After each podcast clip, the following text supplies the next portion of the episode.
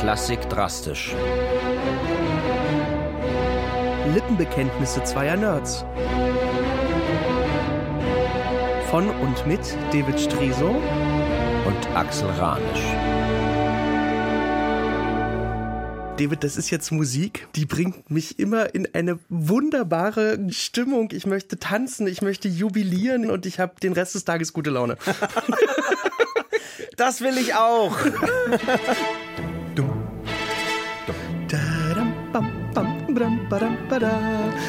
Was kennt ich?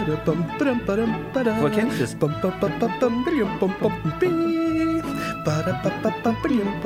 Es ist vielleicht die bedeutendste armenische Musik, die je geschrieben wurde. es ist das Ballett Gayane von Aram Khachaturian. Aber der war doch gar kein Armene. Naja, doch. Also, also kind, kind einer armenischen Familie, auf, aufgewachsen in Tbilisi in Georgien. Und in diesem Ballett ist es vielleicht das sozialistischste Ballett, was man sich nur vorstellen kann. Spielt auf einer Baumwollkolchose. Ja, genau. Ja. In Armenien. Ja. 1941. Und Gayane, und das hört man, finde ich, auch sehr, sehr gut, äh, hat mit den anderen viel Freude bei der Ernte.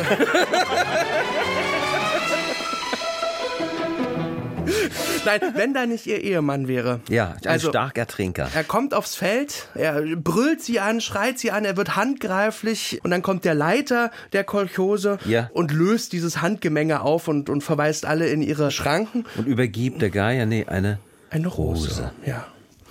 Schön, hat sie eine Rose.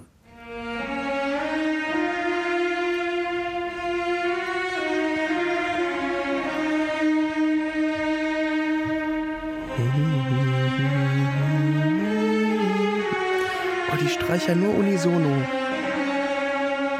Alle zusammen die gleiche Melodie.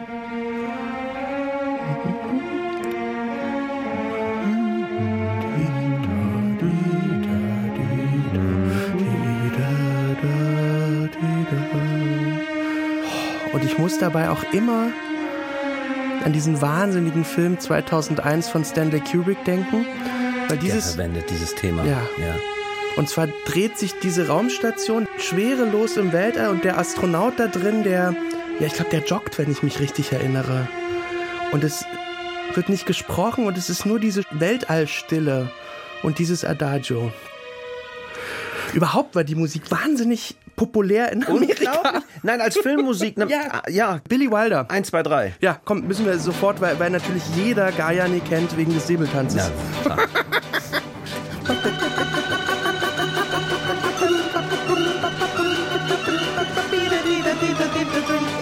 gleichzeitig sehen wir Lieselotte Pulver auf dem Tisch tanzen. Ja, in Billy Wilders Film. Genau, für die Russen, die versuchen, an das Geheimrezept von Coca-Cola ranzukommen.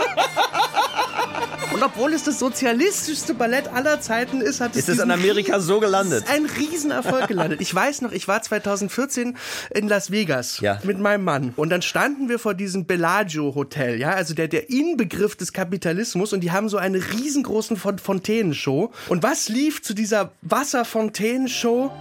Gaia, nee. ich habe geweint. Ja, Khachaturian war jetzt im Gegensatz zu Shostakovich und zu Prokofjew. Nee, der hat auch nicht so abgefahrene Musik komponiert, sondern diese Folklore-Musik. Da kann ihm eigentlich keiner vor den Karren. Ähm ja, und dann ist es doch passiert. Ja.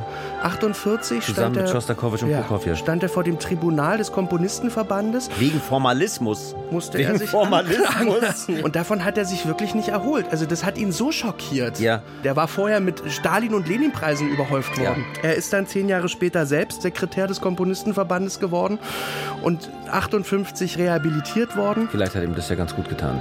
Ja. Dann der zweite Akt. Ja. Giko, der Mann von? Gayane, Ja. der ist ja nicht von sich aus schlecht. Nein. Drei Fremde haben den überredet. Fremde die ihn- sind ja nie gut. Nee, das ist die überreden ihn, das ganze Ding in Brand zu stecken. Genau, richtig. Ja. Also der, der den Baumwollspeicher. Und Gayane versucht das zu verhindern und er sperrt sie samt des gemeinsamen Kindes ein Ja. und haut mit den drei Fremden ab. Die fliehen dann in ein kurdisches Bergdorf und gehen da in ein Gasthaus. Ja, da, und da gibt's natürlich kurdische Musik. Was es auch gibt, es gibt den Bruder von Gayane, so eine kleine Seitenhandlung, und der erwacht gerade in den Armen seiner Geliebten. Das hört man hier sehr gut. Und dann, hä, was ist das? Er guckt nach unten ins Tal. Da brennt's. Der Baumwollspeicher brennt. Genau. Und da macht er sich aber auf den Weg und entdeckt diese drei Halunken. Und er hält die fest. er hält die fest. Mit dem Dorfältesten. Richtig. Äh, Jamal. Jamal.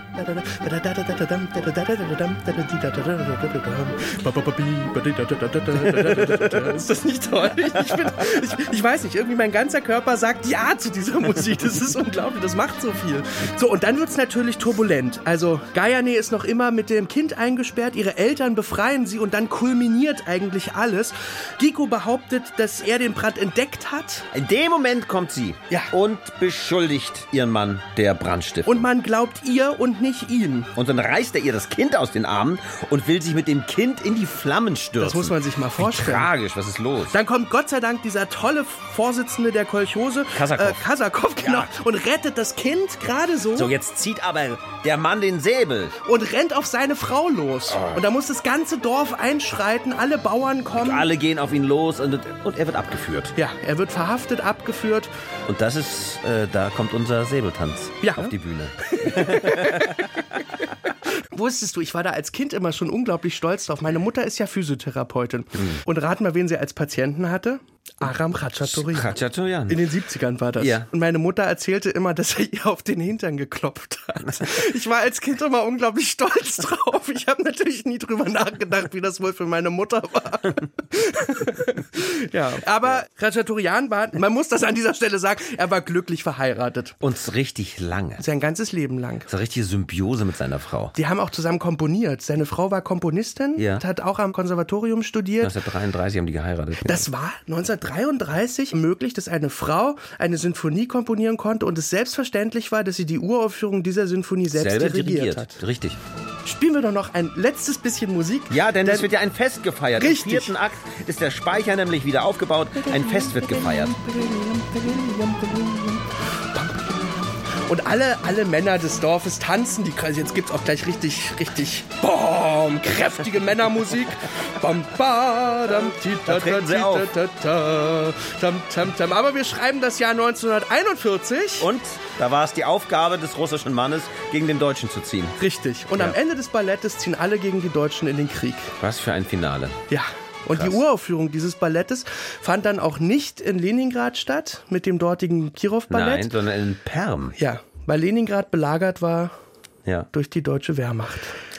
Ja, was für eine Geschichte. Khachaturian, mein Lieber. Ja, vielen herzlichen Dank. Von Herzen gern.